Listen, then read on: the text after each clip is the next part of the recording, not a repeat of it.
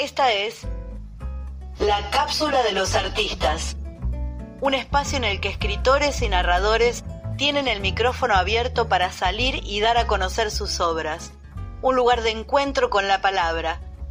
Soy Vale Robledo y esta es la historia de hoy.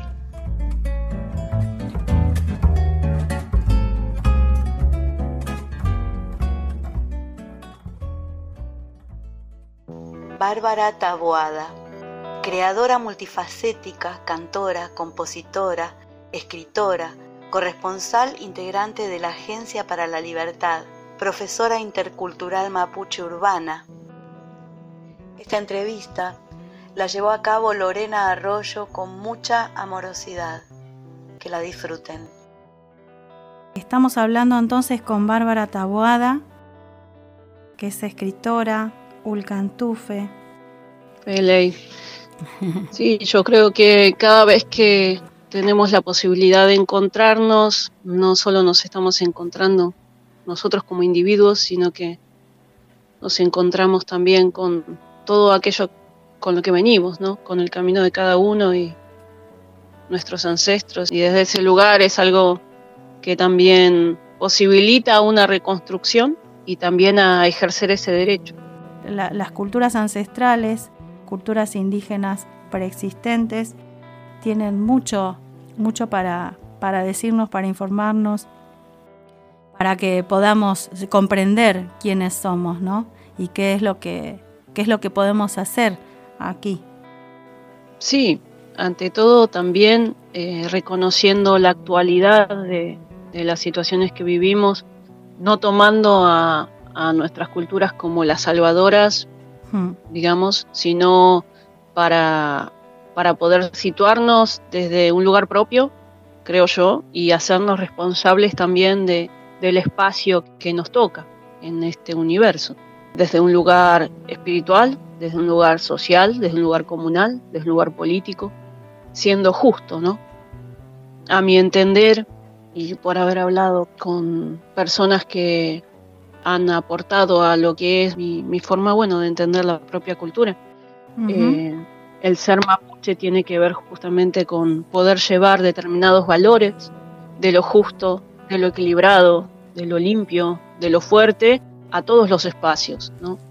Muchas veces se traduce Mapu como tierra en el sentido de, de asumo la cosmovisión que el occidental entiende de lo que es la visión andina, como madre tierra simplemente. Y digo lo occidental porque cuando he hablado con otros Lamien, con otros hermanos del Tahuantinsuyo, no, no lo expresan desde el mismo lugar. Lamentablemente nosotros siempre somos hablados por otros y contados por otros, relatados por otros, caracterizados por otros y eso lamentablemente hace perder la realidad de las cosas. Mapu como tal tiene que ver con espacios materiales e inmateriales y el Che es una construcción social de, valores comunales. Eh, el desafío hoy día y el desafío anteriormente y el desafío del futuro será, es y fue sostener determinados valores en todos los espacios. Y creo que de alguna forma esta visión del mundo tan, tan rapaz que yo llamo epistemología depredadora, esta forma depredadora de, de ser, pensar, sentir y amar que nos han impuesto en todo este continente, nos pone a nosotros todo el tiempo en riesgo. Y digo a nosotros en un sentido amplio, ¿no? porque las naciones originarias preexistentes están de norte a sur y de este a oeste por todo el continente y en lucha por la supervivencia y por el reconocimiento digno eh, es difícil solamente hablar desde un lugar espiritual sin referirnos a lo que pasa materialmente. O, hablar de nuestras actividades con la libertad de, hacer eso y nada más.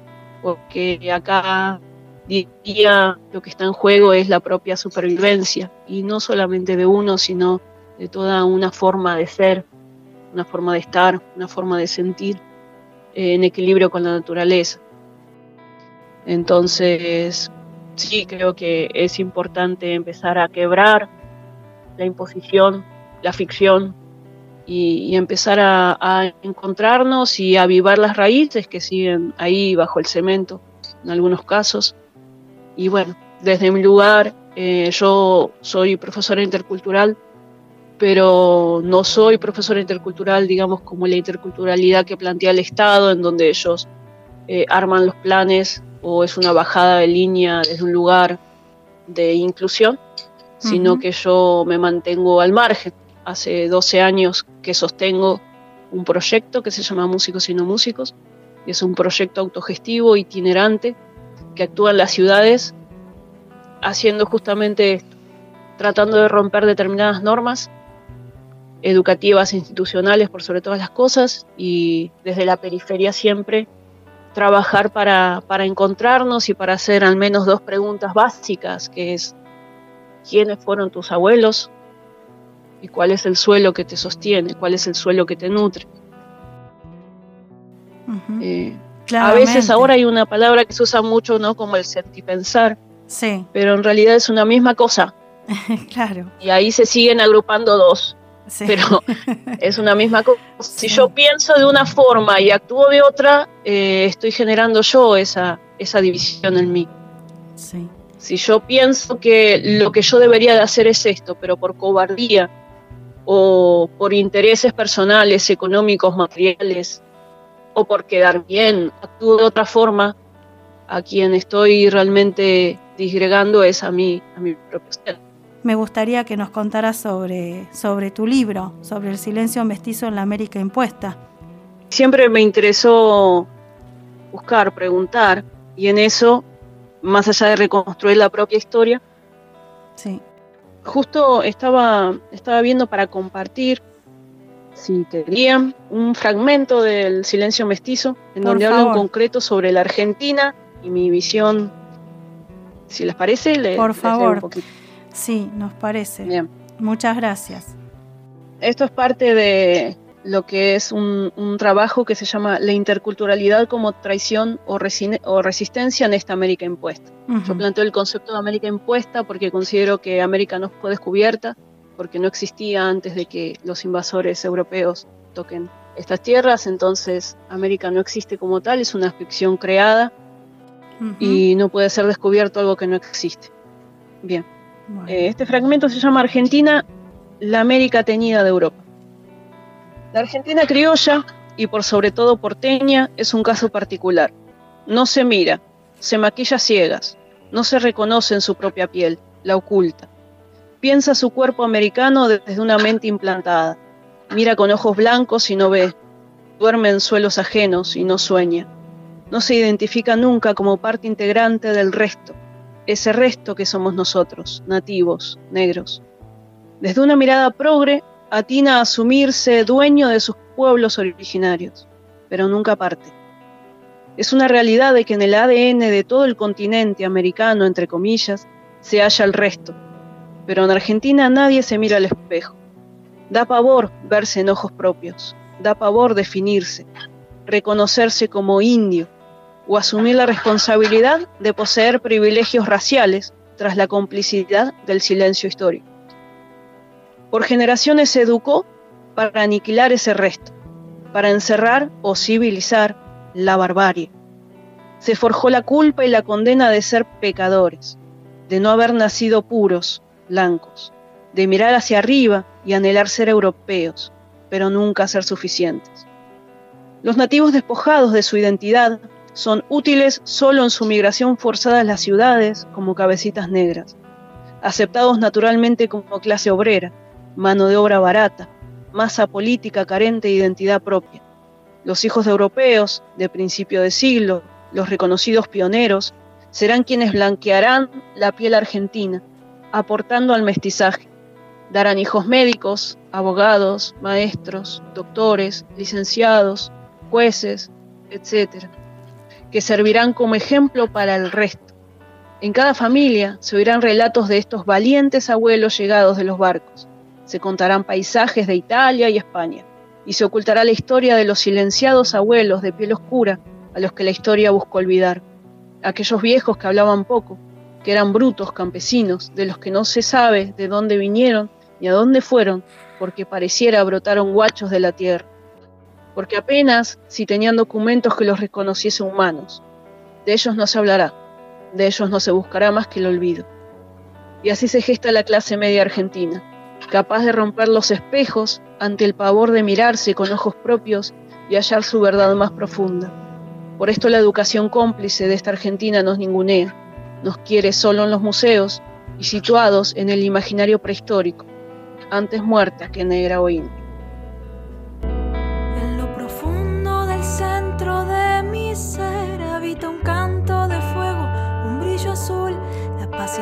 Del valle y vegetación, camino eterno de agua corriendo y luz.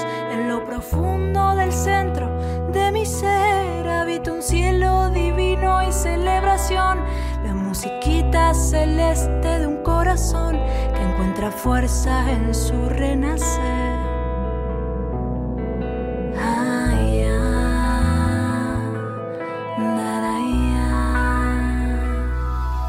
Abriendo puertas, dejando entrar la pasión, la vida cura y renueva lo que dolió. La madre tierra se entrega en su danza al sol, siembra semillas, semillas de amor.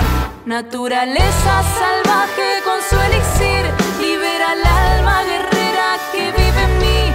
Crece la selva, sus sabias, la claridad, sabiduría que se hace raíz.